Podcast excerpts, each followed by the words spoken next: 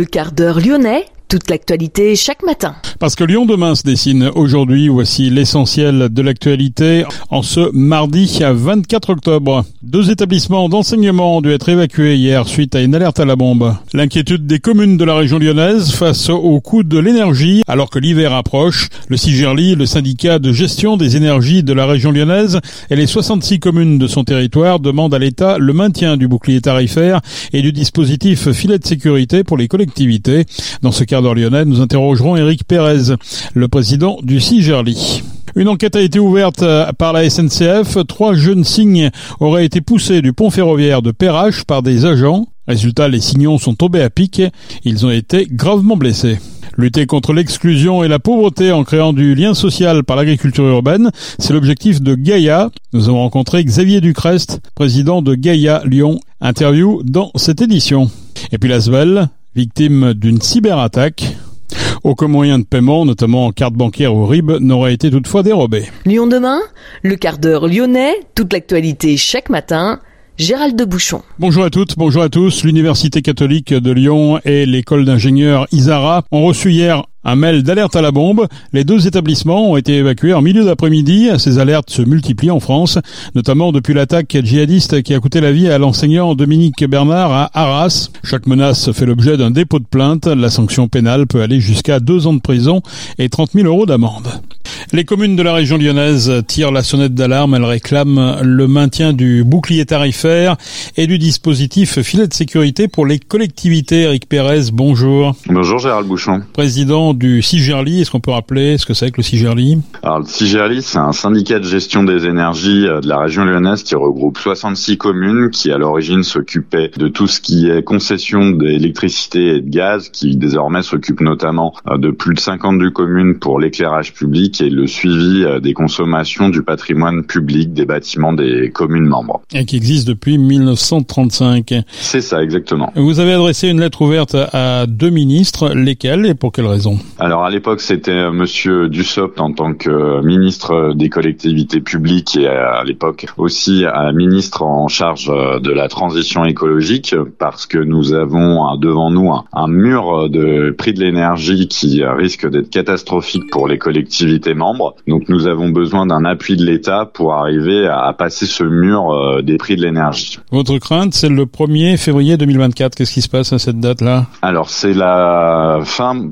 peut-être du dispositif et du bouclier tarifaire avec la baisse de la taxe sur l'énergie à 1 euro du mégawattheure et un dispositif filet sécurité qui est censé accompagner les collectivités devant ces difficultés financières, mais on n'est pas sûr que le projet de loi de finances le maintienne. Quelle pourrait être euh, l'incidence de la disparition de ces deux dispositifs? Alors les communes vont se retrouver face à des prix de l'énergie en 2024 qui vont être multipliés par 2,6 par rapport à 2023. Le risque c'est qu'elles vont devoir prendre dans leur autofinancement. Euh, la suite c'est moins d'investissements, moins de projets sur les communes, c'est moins de travaux euh, publics et c'est moins d'activités et moins d'emplois pour un secteur qui est le BTP qui est déjà en difficulté. Quelles mesures concrètement pourraient être impactées? Eh ben tous les projets en cours sur euh, la création ou de la rénovation énergétique de bâtiments des projets qui avaient été décidés par euh, les communes durant leur campagne municipale, mais c'est aussi euh, la nécessité de tenir les objectifs du décret tertiaire pour baisser les consommations d'énergie des collectivités, que ce soit pour le tertiaire public, mais aussi pour le tertiaire privé, les objectifs climatiques fixés par la France. Justement, des investissements qui contribuent à la souveraineté énergétique? Exactement, qui permettent de moins consommer, d'avoir un service public de l'énergie plus performant. Qu'est-ce que vous dit aujourd'hui le, le gouvernement? Alors le gouvernement gouvernement, il nous dit que c'est un mauvais cap à passer et que les prix de l'énergie vont finir par baisser. Mais nous, ce qu'on constate sur les marchés de l'énergie, c'est que quand bien même ils sont bien moins hauts que les pics qu'on a pu connaître fin 2022-2023, ils restent bien plus élevés que ce qu'on a pu connaître parce que pendant 10 à 15 ans, on a eu les prix de l'énergie qu'on pouvait considérer comme anormalement bas et désormais ils sont trop hauts, mais il n'y a pas de décision particulière de la part du gouvernement pour accompagner en particulier les collectivités qui doivent se débrouiller à un moment où elles souffrent réellement d'une asphyxie financière avec l'inflation qui monte sur un certain nombre de sujets qui sont notamment traités par euh, les communes, euh, tout ce qui est alimentaire par rapport à la restauration scolaire, euh, les prix de l'énergie qui montent, les dotations dotation globale de fonctionnement qui baisse, des ressources liées à, au marché de l'immobilier qui continue de baisser, ça fait un effet ciseau qui est assez dur et qui n'est pas pris en compte par l'État pour accompagner les communes. J'ai cru comprendre ce que ce que proposait le ministre de l'économie Bruno Le Maire, c'était plutôt de pencher pour une renégociation possible des contrats avec les prestataires. Ça, vous, vous y croyez pas comme mesure? Bah, Le souci, c'est que si vous renégociez aujourd'hui euh, vos contrats, euh, les fournisseurs sont en position de force et ne vont pas jouer sur des prix à la baisse, mais plutôt tenter de remonter des prix à la hausse. Et après, ils sont aussi liés avec des marchés de l'énergie qui sont absolument erratiques, qui sont liés aussi avec les tensions géopolitiques euh, qui ne cessent de croître entre la guerre en Ukraine, le conflit Hamas-Israël, qui font que les marchés sont complètement perturbés et subissent en plus de la spéculation, ce qui ne permet pas de pouvoir acheter l'énergie dans des conditions correctes. Pour euh, être très concret, qu'est-ce que ça pèse le prix de l'énergie pour une pour une commune? Alors avant, ça représentait un faible pourcentage de ce que pouvaient être les dépenses d'une collectivité.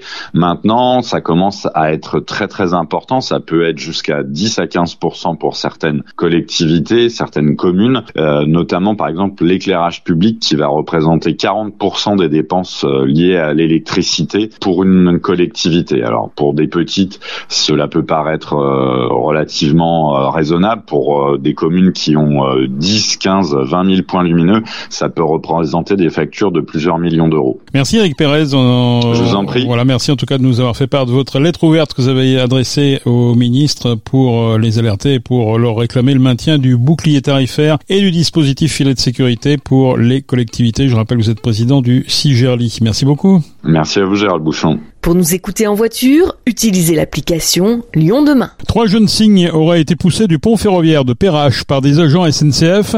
Problème, les signons sont tombés à pic à 12 mètres de hauteur dans le Rhône. Ils ont été blessés. Les oiseaux ne pourront plus jamais voler, semble-t-il. C'est la huitième fois en un an que des cygnes chutent mystérieusement de ce viaduc, selon le centre de soins pour animaux sauvages L'Hirondelle, installé près de Tarare. Mais cette fois-ci, le 17 octobre dernier, des témoins ont déclaré avoir vu le personnel de la gare pousser les volatiles depuis le pont. Un mode opératoire a pourtant été mis en place avec la SNCF. C'est au centre de soins d'intervenir. Ce dernier évoque l'éventualité d'un dépôt de plainte pour destruction d'une espèce protégée. La SNCF annonce avoir diligenté une enquête auprès de ses services. Lutter contre l'exclusion et la pauvreté en créant du lien social par l'agriculture urbaine, c'est l'objectif de Gaïa à Lyon. Cette association crée du lien social entre les riverains, sensibilise au mieux manger et produit également des fruits et légumes pour les plus démunis. Pour en savoir plus, nous avons rencontré Xavier Ducrest, président de Gaïa Lyon. Gaïa Lyon, c'est une association qui a pour but de créer des liens sociaux dans la ville grâce au levier qui est le travail de la terre. On s'est aperçu que le Covid a révélé ça encore plus et puis malheureusement les violences urbaines encore récemment, qu'on a distendu, voire cassé le lien social. Nous, on milite pour que les gens, plutôt que de se combattre, puissent débattre, puissent se retrouver, travailler la terre ensemble, produire ensemble des légumes, et en cela, produire de la relation sociale. Quelques exemples alors qui sont déjà mis en œuvre Alors, exemples mis en œuvre, euh, il y en a trois pour l'instant. Il y en a bientôt trois autres qui arrivent.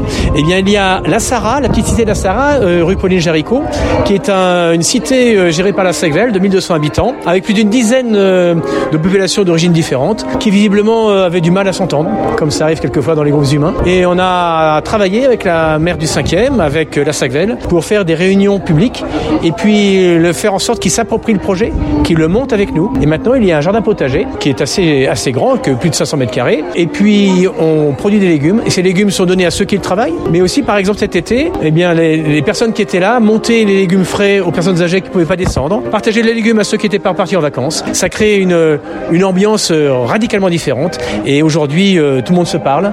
Il n'y a pas eu un problème dans nos jardins, à tel point qu'on a installé, puisqu'il y a une petite école primaire, un jardin avec des bacs faits par les enfants. Il n'y a pas eu une dégradation, pas un vol de légumes.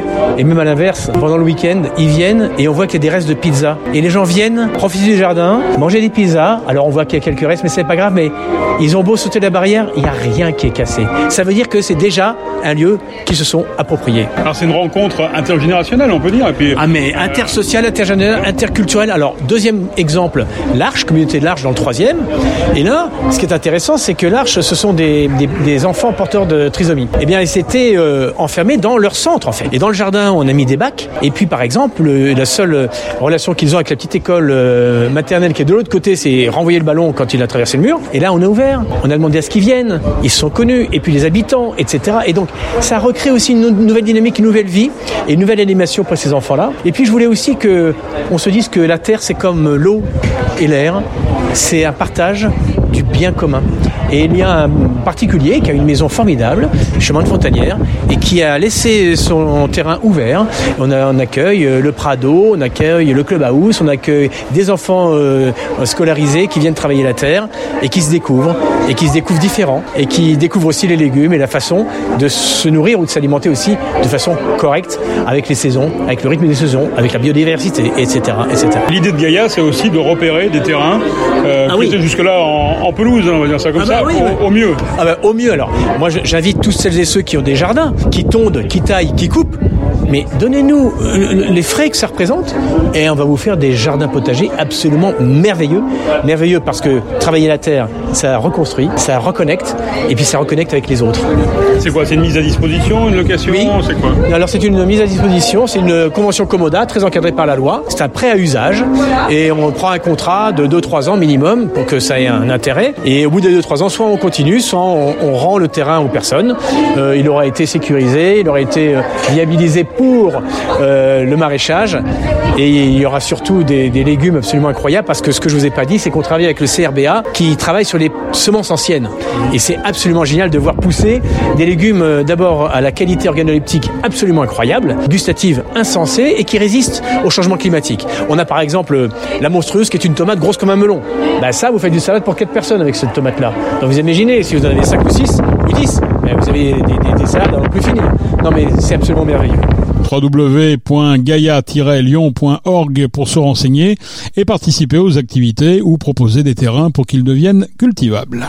L'Asvel annonce via un communiqué avoir été victime d'une cyberattaque. Des sociétés spécialisées dans le domaine de la cybersécurité ont assuré que le système informatique du club avait bien été victime d'une violation avec exfiltration de données. Les données originales n'ont toutefois pas été altérées ni effacées. Aucun moyen de paiement, notamment carte bancaire ou RIB, n'aurait été dérobé. L'Asvel a effectué une notification de violation de données personnelles auprès de la CNIL. Le club va déposer plainte. Il a pris attache auprès d'entreprises spécialisées dans le domaine de la cybersécurité pour protéger au mieux les données confiées par ses salariés, ses partenaires et ses clients. L'Olympique lyonnais annonce que Vincent Ponceau va quitter d'ici à la fin de l'année son poste de directeur général du football masculin et féminin pour basculer sur celui de directeur général de l'OL féminin. Il dépendra alors de Michel Kang.